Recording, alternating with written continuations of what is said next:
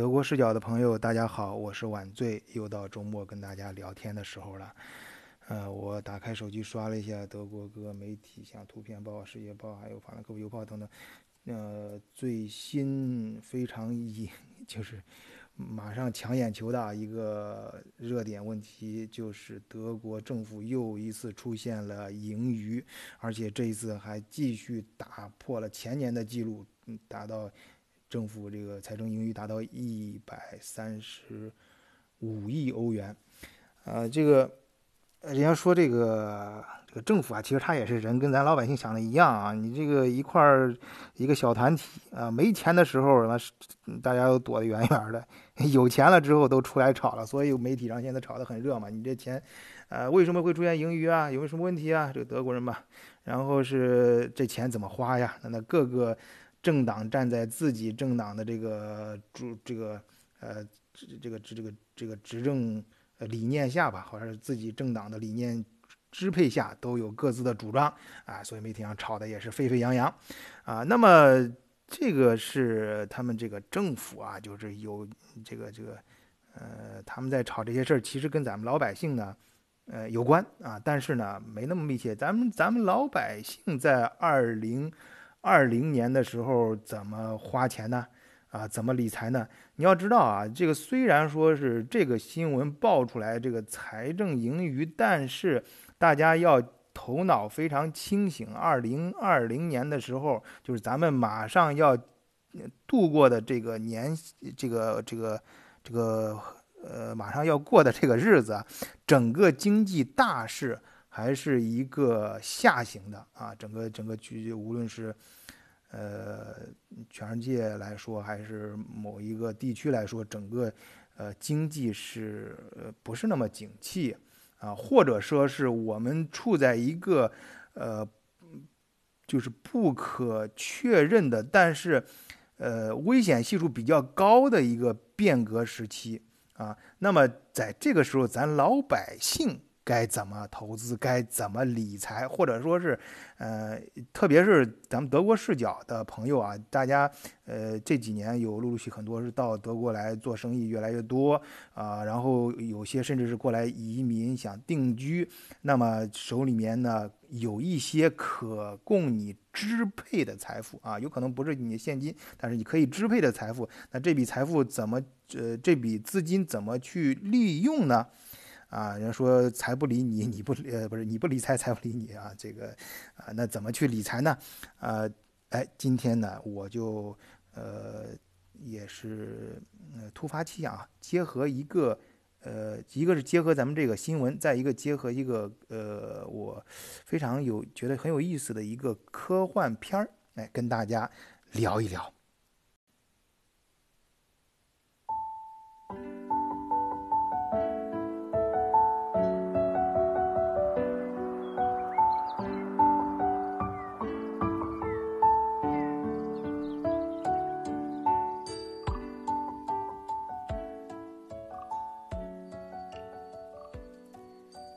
首先啊，跟大家说一说这个德国财政盈余这件事啊。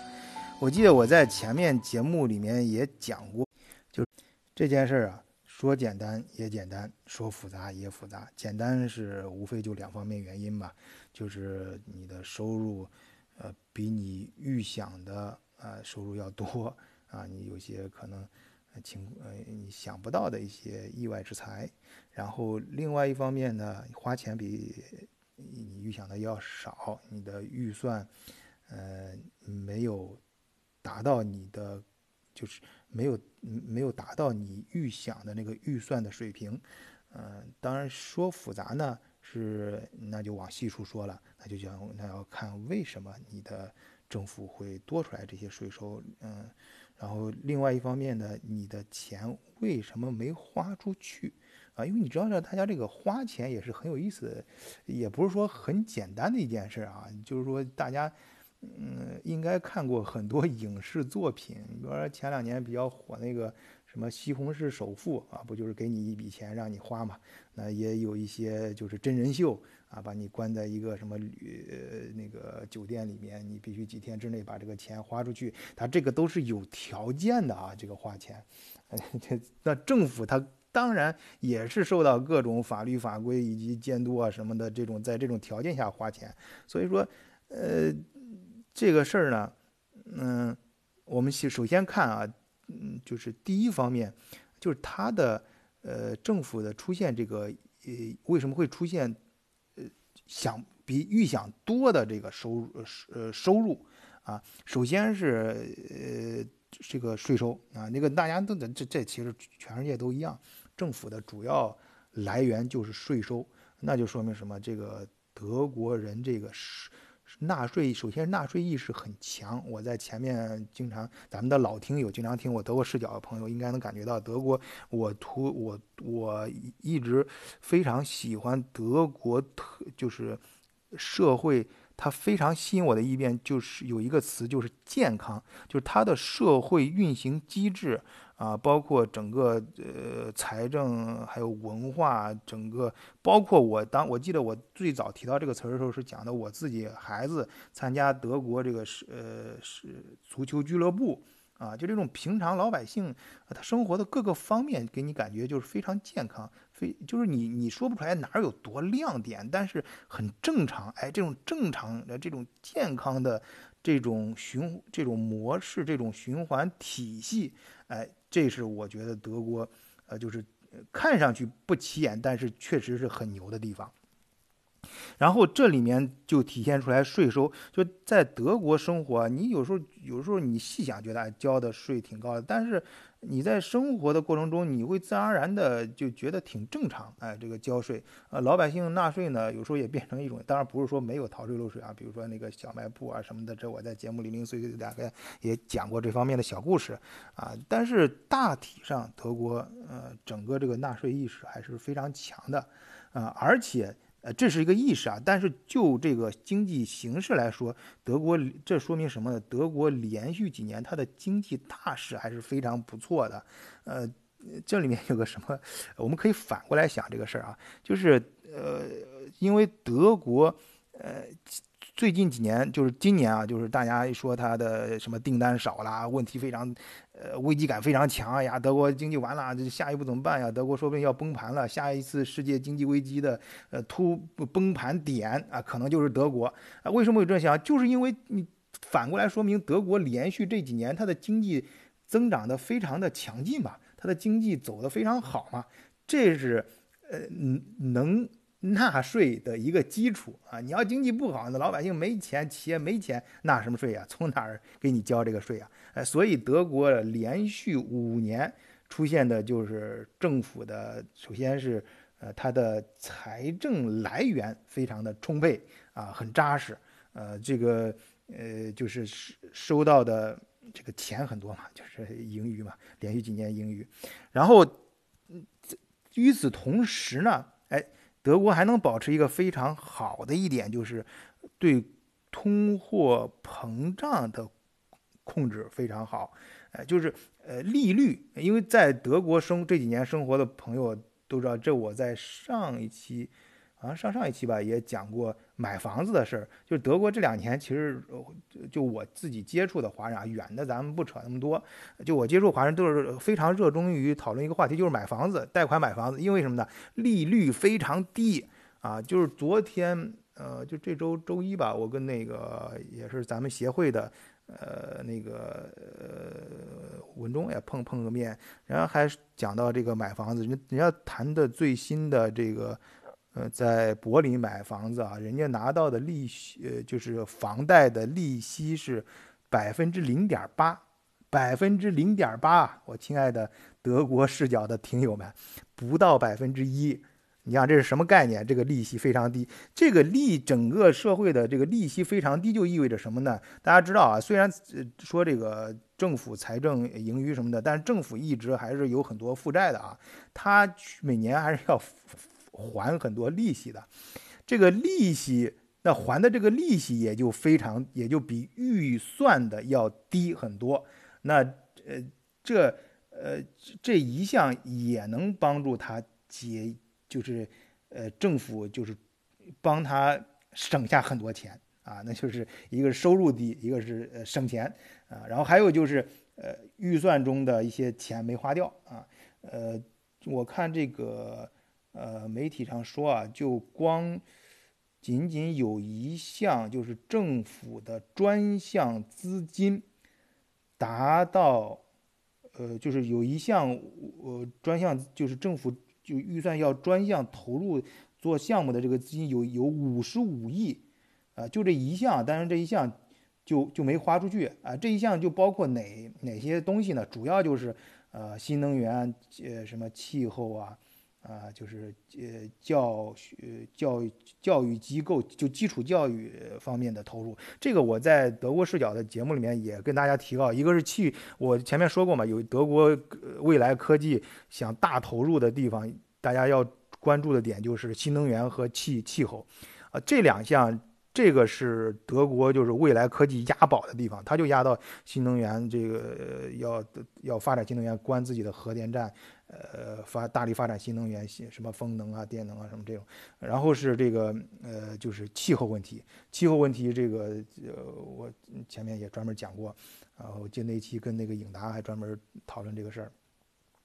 呃，再有一个是什么呢？就是教育方面，教育方面我记得是说这个前两天看了新闻吧，德国要准备给每一个呃有人提议啊，就是每一个中学的学生啊。政府送你一台呃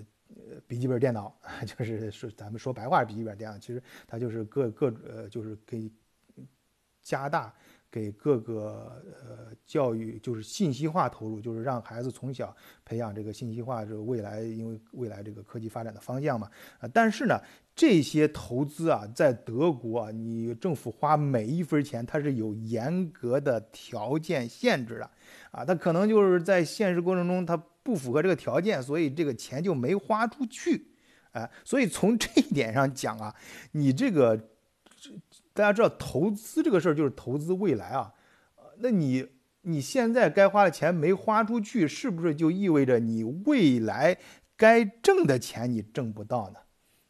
那这个就是呃，就是这事儿要这么想的话，可能就复杂了。啊，那那政府连续出现盈余，啊，账面上可能看着比较舒服，但是这是不是一件好事儿呢？哎，那就不好说了。啊，这个呃，这个是当然，后面这个新闻上各个地方，嗯，那个政党大家都可以想象啊，那个像，那你比较传统的这个执政党，啊，这个什么呃，这个社民党啊，跟跟这个是。这个是呃，F D 啊，他们肯定是这个什么团结费是不是不用交了啊？这的政府有这么大盈余了，有些税该免的免。然后有对于企业，那你像这个自由党，就是呃，就是黄黄色黄标那个党啊，就是号称代表中产阶级的那个党，那他就是那他要强调的就是，那你我们给给给企业给一个中产阶级是不是要免一些税啊，让他们的。呃，发展空间更大一些啊，给给整个社会这个经济更多的一些活力啊。然后那那像绿党啊，大家都可以想象啊，那就是你投投环保呀，啊，在这个气候、环保、环境方面加大投入呀，啊，这个把这个德国这个环境搞得更好啊。呃，环那那就是绿党呼吁的啊，当然他他也会呼吁更深层次的，他会把这个东西跟经济发展再联合在一起啊。那反正各个政党他肯定是按照自己的利益，这个党党章党党的主张啊，去去去发表各种言论啊，怎么花这笔钱啊？这些事儿呢，我想不是我们今天想重点说的，重点说的是什么呢？就是咱们老百姓，哎，呃这个。呃这笔呃，这二零二零年怎么办啊？就刚才我在节目开篇也说了啊，呃，你不要就是德国政府盈余似的，政府盈余的事儿，它它首先这个事儿是好是坏，咱先两说啊。就就就跟咱老百姓来说，你你要清楚一点，这整个呃经济的大势，就是全世界范围内这个经济的大势，现在。它是正好是肯定是处于一个下行的阶段，啊，无论是咱们那个大家媒体上看到什么康波曲曲线呀，还是这个经济周期刚刚过去，这个这这这一轮，呃，就咱们国内来说啊，房地产刚刚过去这一轮，然后下一个经济的增长点在哪儿呢？呃，然后是各个产业现在也遇到了很大的困难，啊，什么资金这个资金缺乏呀，所以说我们今年年初的时候，国家政府也出政策嘛，什么降准呐，啊，定向降准啊，是对于制造业降准，然后对于呃那个呃房地产业加强控制，啊，对于呃那么呃对于其他对于其他方面呢？又冒出来很多新东西，就是，呃，比方说，我最最热的，对于跟德国有关的啊，工业四工业四点零，那实际上就是新的一轮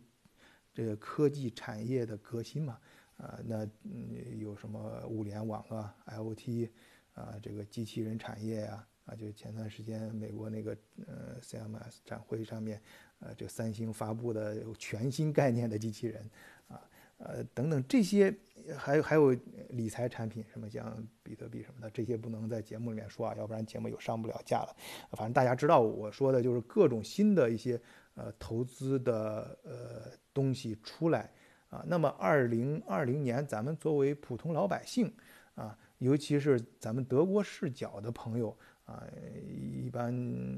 我对咱们德国视角社群的朋友这个用户。也是一直关注啊，咱们都是哪些人在听德国视角啊？哪些人跟跟咱们德国视角社区想产生联系啊？想在这个平台上得到帮助或者是获取有益的资讯？哎，这这些人呢，大多数啊，呃，我觉得我分析的，呃，我自己观察的大部分其实还都是手上能够呃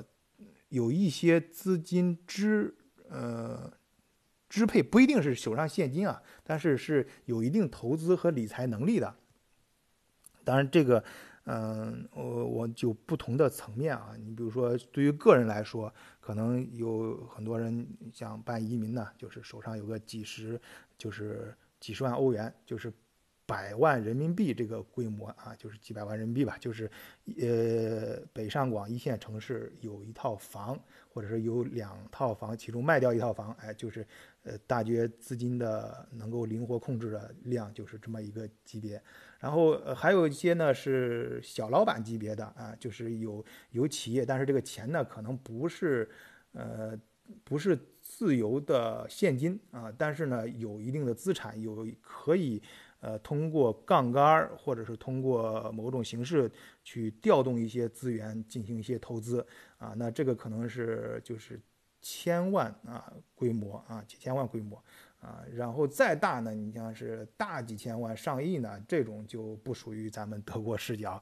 啊，那这些就是做项目了，那这些可能会有时候我我遇我也我这是我工作经常就是我的工作经常会遇到的一些呃朋友啊，一些这个项目合作伙伴，那那这个就是不属于我们做节目讨论的内容了啊，这个有兴趣的朋友，如果是你有这方面的。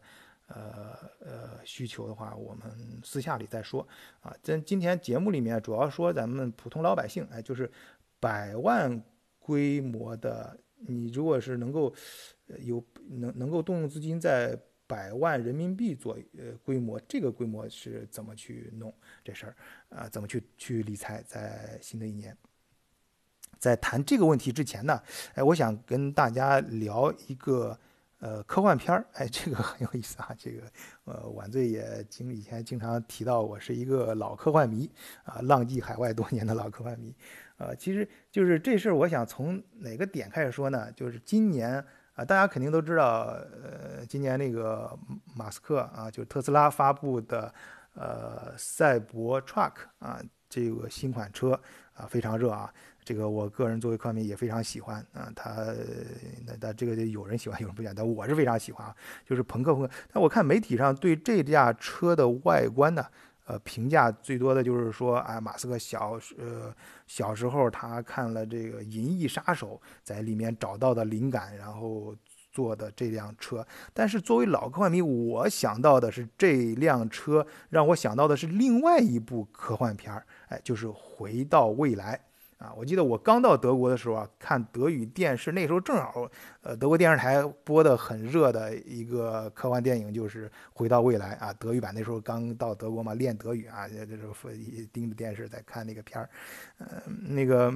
对那个《回到未》，因为为什么这么说，《银翼杀手》那部，它的这个它虽然也是呃朋克风格非常非常朋克风格的一个科幻片儿，但是它里面的主要的。呃，这个推动故事情节的不是车呀，但是在回到未来里面就不一样了啊。我给大家简单说一下，回到未来一共有三部。这个回到未来主人公我们就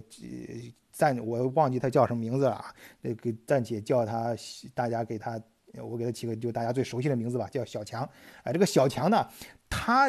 这。他演的这个回回到未来这三部曲里面，其主要作用的就是一部车，因为这部车是一个可以穿越时空的车啊，可以可以让他呃穿越时空，可以回到过去，可以回到未来啊，由此引发了一系这个一系列精彩的故事啊。大家知道投资这件事儿其实是什么呢？其实就是说你现在花费。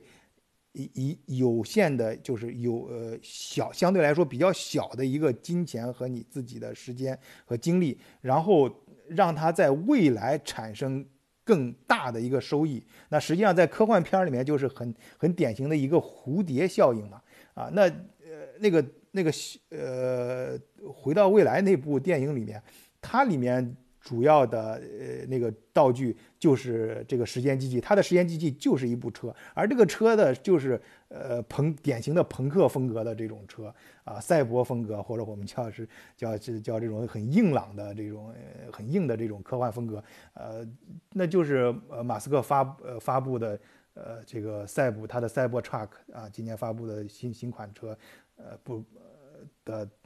我觉得是它应该跟。它的设计灵感应该是跟这部科幻电影更接近啊。好，我们接着讲这个科幻电影，就是刚才说到什么？这个科幻电影里面很主要的一个逻辑就是呃蝴蝶效应啊。蝴蝶效应就是现在啊，他回到未来之后，呃，或者他他回到呃，他坐着这个时呃这个可以穿越时小强坐着这个呃可以穿越时空的这个车，当然这个车里面。是两个主人，这部电影里面是两个主人公啊，一个是小强，呃，一个是这个呃发明这辆车的博士啊，我们暂且称为博士啊。哎，这个跟这个博士回到过去啊，他们要改变，呃，就产生了一些改变，然后这个改变呢，哎，产生了蝴蝶效应，对未来产生了巨大的影响啊，呃，或者是他呃回到未来。去改变一些事情，对未来的未来又产生什么影响？这总而言之，这种蝴蝶效应就是你，它和投资本质是一样的啊，这个这个逻辑是一样的，就是你，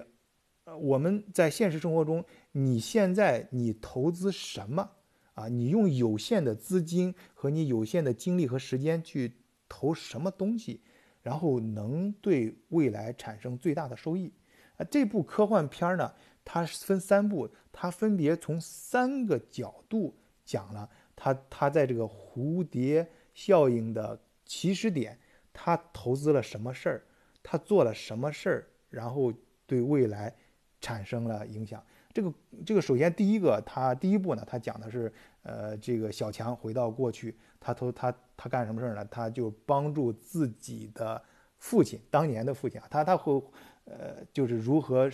追上他妈妈啊？他刚回去的时候阴差阳错嘛，他遇到他妈妈，他妈妈要喜欢他，但是呢，啊，他发现他父亲很弱，就是。呃，就是那种比较内向，然后是他嗯不喜欢他，他母亲不太喜欢他妈妈啊。当然，这个桥段就大家都经常在其他电影里面也能看到。然后怎么帮助他的妈妈，呃，帮助他的爸爸，然后赢得了他父他妈妈的芳心啊。这有点绕，但是大家都理解啊。这个故事这种套路都很老套了啊。但是第二部呢，就是讲他呃呃怎么回到呃过去呃。他他就第二步，他讲到他什么？他他他意识到一个问题，就是他有了这种能力之后，那自然就想到，那我回到过去的时候，我买一张这个彩票啊，我拿一本这个什么呃这个体体育杂志，我看哪个会赢，然后根据这个我不断的买彩票，我未来不是会变得很富有吗？啊，就是很自然，大家都会想到，一般时间这这个这个演这个时间穿越的有时间穿越能力的这种呃电影和呃呃电视剧的时候，大家都好像主人公都会想到这这这一招啊，那他也不例外，这个哥们儿想到这一招，这个小强想到这一招的时候，哎，这时候但是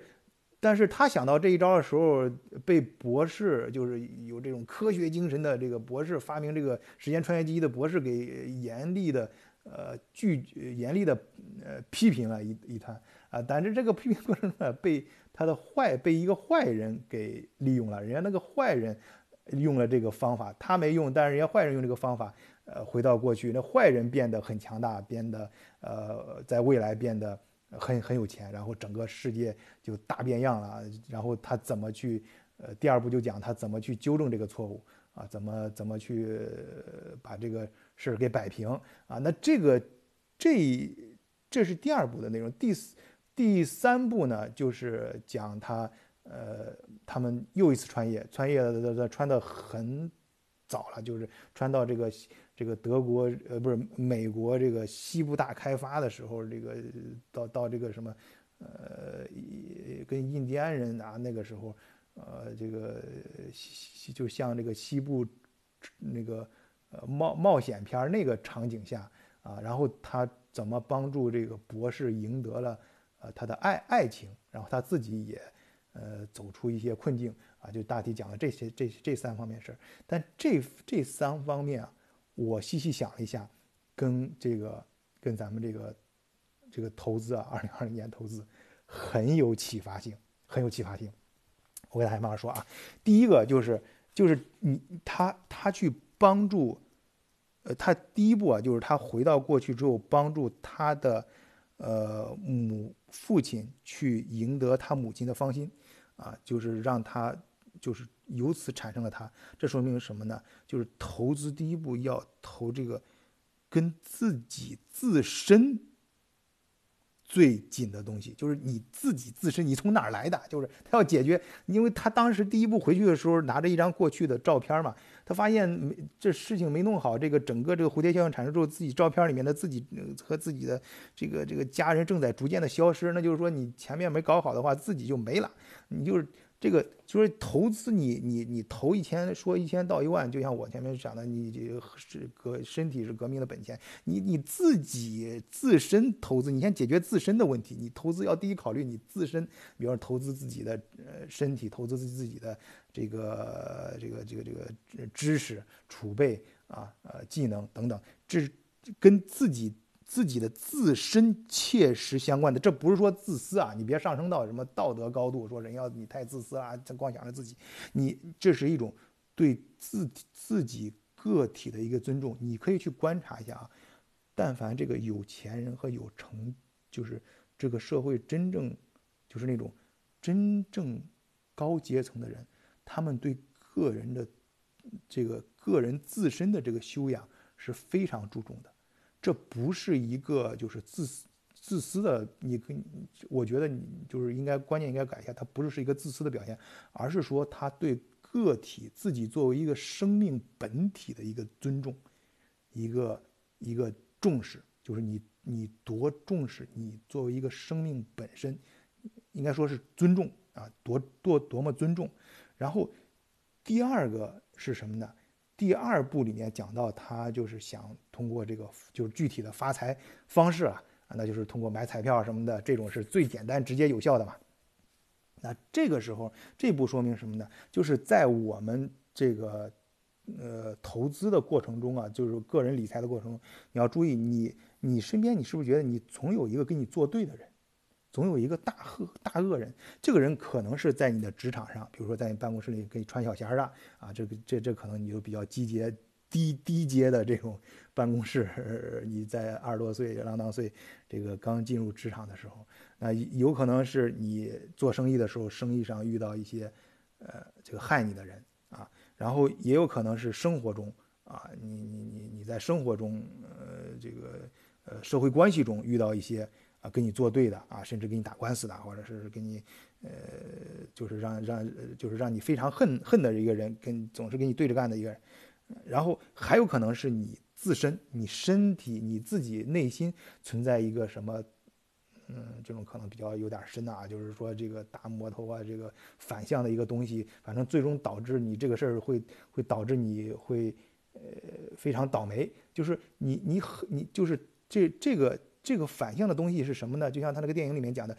你你会当你发现一个发财机会的时候。但是这个发财机会你说不出好和坏。当你发财这个机会，如果你没有把握住，但会被你的你很讨厌的那个人，或者你很讨厌那个势力，你很讨厌那个机构，被他们给抓住了。他们抓住反而对你会造成一个很负面的，呃，很很让你很倒霉的一个呃。情情况就是不仅是就是这个生命中你要关注的什么，比如说那那你说社会中这个世界上有很多大魔头，很多一些坏人，那跟你没关，他可能作恶什么的，他不会影响的。你要关注的什么，就是那些有些机会和有些势力、有些人，甚至有些具体的一些东西。啊，你如果就这些东西会给你产生直接影响的，如果你处理不好的时候，面对一些机会就是的时候，你可能他会把你变得更糟。这些东西你一定要处理好，一定要处理好。你要知道，投资这个事情它不是一个，呃，你不能光想着你投好了你能赚多少钱，你应该更多的想到你投不好你会给你。带来多大的风险啊！你要知道，特别是在经济下行下行的时候，因为经济上行的时候，你是主要去找风口，啊，想成为那个风口上的那台猪，主要是找机会啊。这时候甩开膀子往外干。但是在经济下行的时候，你要更多考虑的是风险，就是规避风险。你怎么？你要你要你要脑子要哎，你这个这个要时刻谨记着。呃，去看跟你相关的那个大恶人在哪儿，他可能躲在某一个角落，甚至躲在你的心里。你不要踩那个坑，跟你有关的那个风险，你跟你密切能够影响到你的风险，怎么避免它？然后第三个方面，就是这部电影、这部科幻电影里面讲的第三个事儿，就是如何在这个困境中啊，呃，去。发现机会，他们他们当时是在这个，呃，就是帮助博士又找到了爱情。就这个时候，你在逆境中，在这个整个这个投资逆境中啊，最多的就是要发现什么？就是，呃，就是就是不要丧失激情，就还是要发现自己的兴奋点啊。你比如说他自己。呃，在这个他甚至他们他们他选择这个第三部就回到未来第三部，他整个场景也是选择的最原始的啊，就是西部就是德国就是美国西部大开发的那个那个年代，就是最原始的那个时候。哎，在那个情况下，呃，他他怎么能够帮助这个？呃，就是当时就是号称就在前面几部里面渲染出来这个博士非常古板的一个博士啊，非常这个就是不可能会有爱情的博士，帮他反而找到了这个呃爱爱情，就是找到了他人生的兴奋点。就是投资这件事还是需要激情的，还是需要你去发现一些东西啊。就是说到这儿，可能呢有些那个朋友说哎这个呃晚醉也看你这个自己聊的挺嗨，真是。具体的是怎么回事呢？我们听的好像有点云云里雾里啊。这个好，我现在说具体啊，就是二零二零年，老百姓就是跟德国有关的，咱们投什么？如果你要是想投的啊，这注意啊，这这里面我前面这个三个原则啊，三个原则跟自己有关的，呃，就自身把自身的生命价值放在第一位的啊，最自己有关。第二个是跟自己有关的。风险，这个大魔，这个这个这个负面的这个坑，这个你一定要注意到，因为有些机会它从你这儿过的时候，它必然会对你产生影响的。你不去做，但是你的对立面，你的那些东西就对你产生会产生负面势力的，他们会去触及，然后会对你产生产生非常不好影响的。这个你要注意到。然后第三个就是不要丧失这个这三个这三个层面下，我们去思考。二零二年，我建议是有关注两个投资点，一个是房产，另外一个就是股票。这怎么说呢？就是具体的说啊，房产的话啊，你要注意德国，呃，在呃最近啊，就是你投资，首先是可以拿到比较低的利息，另外一个，呃，德国的很多一些房产现在是热门城市，你就不要投了。这个就是我前面节目里面讲到的。啊，像均价超过一一万欧元的这种，你就不要去争了啊！除非是你自己是真的是有钱，你你最近发财了啊，大环境不好，但是你的小环境搞得很不错啊，你挣着钱了，你你你要自己住啊，你就想想住那好地方啊，那行没没问题，这没人反对。但是你如果是投资理财的话，一定要去找那个，呃，因为德国它现在的经济。有个很微妙的地方啊，就是有些它的大的这个这个这个这个政府已经意识到大的这个它是挡不住了，因为德国它确实是它的呃地产呀，还有它的固定资产，它有些是被严重低估了。它它你就你就围着那个，比如说大城市，它有些区有些区已经起来了，但是有些区还没起来，但是你可以明显感觉到它的呃。实力是很强的，它未来它肯定是，它那个它那个价格，它肯定就我现在说，就我之前也说过一个理论，就是弹根据这个呃经济发展这个弹性理论，它会弹上去的，因为有那个高的价格，一千一千一万多欧的这个呃这个这个这个叫什么？一万多欧的这个。呃呃，地每平米一万多欧的这个这个房产在那摆着的，那下面它它只有它还不到五千欧的三四千欧的，同样在这个城市里面的，呃，这个这这这个这这这这这一片地。它肯定将来会涨上去嘛，而且对于，但是你不要找那种太有明显缺陷的啊，呃，但是这一块还有个什么关键点呢？因为现在利息非常，对于普通老百姓来说，你等于说是你拿到一个非常好的银行贷款呢。你你想，那有些朋友说，那我你想我还这个我你忽悠我去买这个房子，那我现在贷款买房了，我将来还不上房贷怎么办？你要还不上房贷的话，你你想你换个角度，那你是不是要租房？你租房是不是也租不起？那你要是租不起房的话，你就有没没地方住，那都一样的话，你你还不起房贷，你你的时候，你如果是没去租这个，没去贷款买这个房，你同样也得交这么多房租呀。你交这个房租，你你交完房租，那你到时候还是手上一无所有，你并没有落住这个钱。但是与此相反的，这个因为现在经济已经它在一个低谷，它呃利息越来越低。你你你拿到这个低的利息之后，你实际上是提前拿到了一笔钱，呃，拿这个呃贷款买房这个基本逻辑它是挣钱，这个我就没必要在节目里面给大家呃分析这个，因为这个这个逻辑非常简单，稍有呃就是是稍有这方面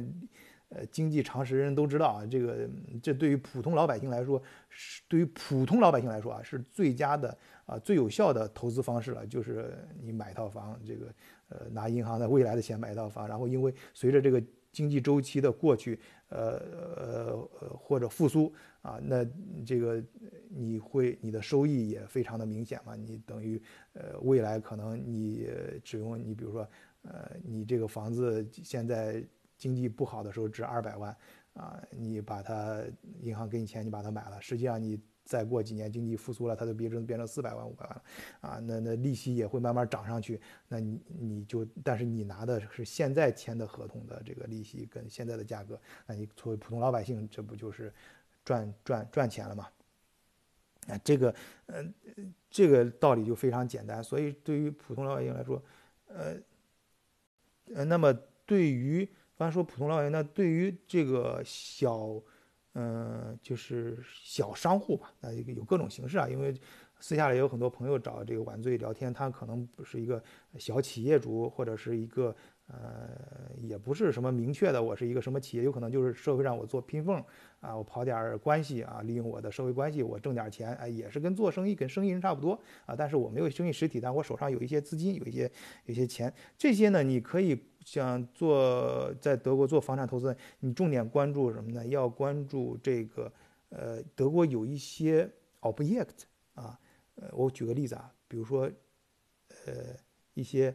一些地段可能不是那么好，但是比如说一个一个呃，就是之前我给大家提到过兵营啊，这个美军撤军了兵营剩下的，还有一些比如说监狱啊，还有一些呃什么机构，它的它其实德国建的一些小基础设施很不错，但是它由于它经营不善什么的，这些我不觉得突然没了。但是你是不是可以把它买下来，然后改造一下，然后给政府？因为德国政府有盈余嘛，德国的政府它是要花钱的。你改造成它符合它花钱条件的这个呃 object，就是投资标的，然后让政府来投资你，你跟政府合作，然后你可以先从政府里拿到现金，而且很有保障的现金啊，没人给，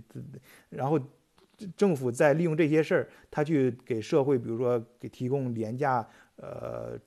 呃，租租住房给社会上的他们要救助的人呐，啊还有一些，甚至有些是德国有很多一些基金啊，大的这个基金，家族基金，你们可能不知道，呃，比如说给一些他们资助一些艺术家或者资助一些呃专业人人士啊，去搞研究什么的，你跟这些结合，就是说你你把你本身是一个呃，由于德国。经他某些机构经营不善的一些资产，哎，你把它低价的拿下来，然后通过你的智慧，跟你跟这个相关机构和相关的呃这些呃呃呃甚至第三方的一些公司吧合作，把它加持，把它的利益就是呃这个呃价值给重新开发出来，哎，从中获得比较丰厚的回报。啊，因为这种投资呢是比较稳健的投资啊，不是那种风险投资啊。你不是什么投那个现在什么新科技啊，这不这玩意儿这不是咱们普通老百姓干的事儿，因为这个风险太大。这是什么干的事儿？那些大的财团啊、大的集团还有政府啊，他们可以承担这个失败风险的啊，投进去个几个亿，然后万一真不行了，他们可以承担这个风险啊，这是社会发展的成本。啊，它大企业呃研发的成本，它本身是在人家预算范围之内的，人家可以承担的人家干的事儿，咱普通老百姓承担承担不了啊！你投个，你别你别投，你别说几个亿了，你就投个呃几十万欧元，你说打水漂了，我估计你得缓缓缓缓好好多年缓不过来。咱嗯，OK，咱们接着说啊，就是呃刚才也提到了这个股票。呃，怎么说呢？这股票这事儿，哎，这个我那个，因为我自己在德国也很多年了嘛，就是就从大约五六年前开始吧，就有很多一些国内一些朋友找到我，就是因为他们想，就是大家对这个，就是好多人对国内呃股市都不陌生啊，然后有些人也炒美股，但是他们好多人就是想，有没有炒炒？欧洲的股市怎么样？这个法兰克福啊什么的，这个，但是他们又不太了解这个法律法规啊什么，就想那个晚醉，你能不能帮忙？你就是帮我们弄一下这个事儿。我这个事儿一般都是拒绝的，但是我一直在关注，就德国这个股市，嗯，大家要是投德国股市的时候啊，一定就是，首先是你要你要想就是就有两个原则吧，我简单的说，就是就是。我能够确确确认的说啊，首先我第一个确认，德国的很多大企业是非常稳健的啊，就是你投德国的一些大企业，一定要投你熟悉的行业啊，这个就是老生常谈了，大家都说巴巴菲特也这么说，这这点没错，绝对没错，就是但是你要知道，德国的这个就是投下去这个，你你一定是要要能够坐得稳坐得住啊，而你你别投投投把自己搞搞成站站站岗的了，你那那那也不太好。但是德国这个这里面我这么说吧，这这股票这事儿我还是不要给大家具体说投什么的。但是我给大家说一个呃这个说一个这个这个德国这个呃它的逻辑啊，就是德国它基本的企业发展的逻辑，根据这个逻辑你自己判断你在德国投什么样的企业，投什么样的股票。就是德德国这个德国，大家知道为什么现在就是我在前面节目里面也提到过，看上去德国好像新的一轮经济，呃，就是经济革新。虽然德国是最早提出工业四点零啊，包括现在做的五 G 什么的，呃，德国自身大企业的这个创新意识和其实本身是非常强的。为什么这一轮经济革新它走的好像看上去很慢啊，好像是落伍了啊，好像还是故意有点像这个施拉芬德国德德语词叫施拉芬就是就是就感觉像是没跟上趟一样啊。包括德国的政府反应也是非常的呃有点迟钝。为什么呢？因为我们。因为德国他还没看清，就我们就拿今年就是这可以说就这几个礼拜吧，就这几天，呃，就是包括中国的投资企业圈也是非常火的一个词，就是五 G 啊。为什么德国这个五 G 建设，它都是让包给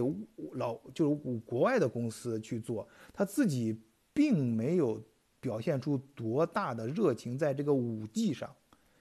呃，大家可以想一想啊，因为德国是一个非常保守。稳健和内敛特质的一个民族啊，一个一个这样一个风格的一个呃实实体也好，一个国家也好，一个一个一个地区也好啊，就是就是这样一个这个就是咱们德国视角强调的这个德国 style 啊，他他为什么他他们现在我自己的感觉啊，德国主流的他的判断，他的潜意识里面觉得。五 G 这个东西啊，只是一个过程，只是一个过程，因为五五 G 在大家不管怎么说啊，把五 G 说的媒体上说这个五 G 未来会出现什么意想不到的成果呀，就像当年我们三 G 的时候无法呃去预测真正的四 G 能带来什么样的变化一样，五 G 这个东西它的它有一个很大的硬伤啊，就是它必须是。直线传播，它的基站它不是像四 G 啊，四 G 它可以在三 G 的基础上改建基站就可以了，它五 G 要重新建的，而这个这个逻辑上是有问题的，它重新建，它必须要直线的，那个 那个，这大家用常识都可以讲，这这一块的技术问题，大家可以自己去那个网上媒体上看啊，各种文章说的很明白。那这个东西，德国人潜意识里面是不接受的，你这个，但是。它什么接受呢？在工厂里面，所以德国很注重它的，它大量的五 G 应用是在工厂里面，为了它的工业四点零战略，它工厂里面搞工工业四点零嘛，个批量化，个呃批量化的生产个性化的产品。这我在前面讲工业四点零的有几期的时候，专门给大家讲过我的观观点，工业四点零的看法。它它是在工厂内部，工厂内部可以啊，这个这是完全人自己营造的这个环境，你可以就是说实现这个机器和机器之间就是。直接建这种各种通讯设备，呃，中间没有没有障碍，这可以。但是你作为整个社会、整个国家，你在那个公共系统里面去建这个设施，那在逻辑上是有问题的。你这个，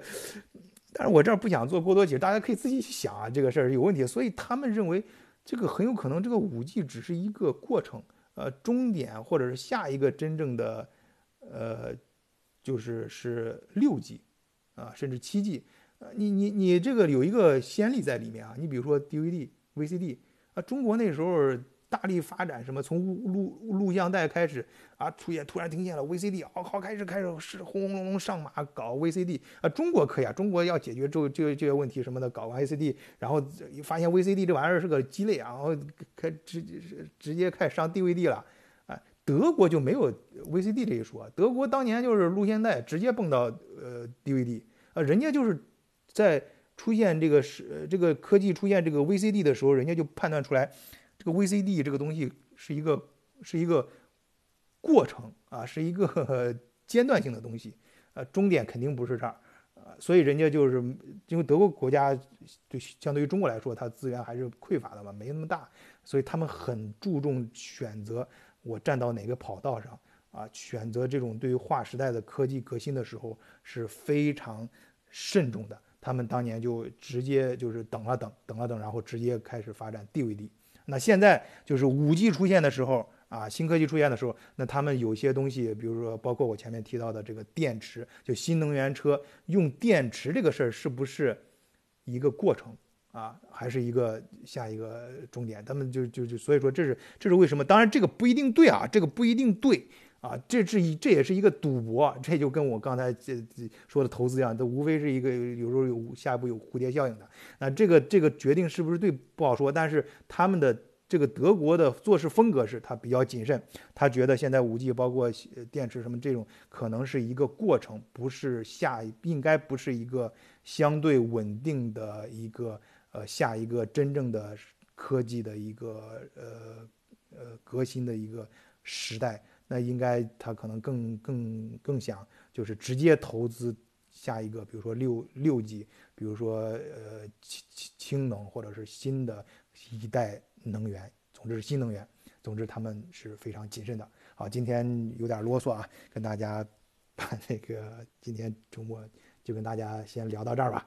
好，谢谢大家收听啊！欢迎大家加入咱们德国视角的社群啊，呃，就是那个可以加微信联络员木二零零幺四十二木就是月亮的英文拼写 M O O N 二零零幺四十二，然后会拉你进入咱们德国视角的社群，咱们进行更多啊有关德国话题跟中德这个一些商业机会的探讨。好，呃，再祝大家周末愉快，再见。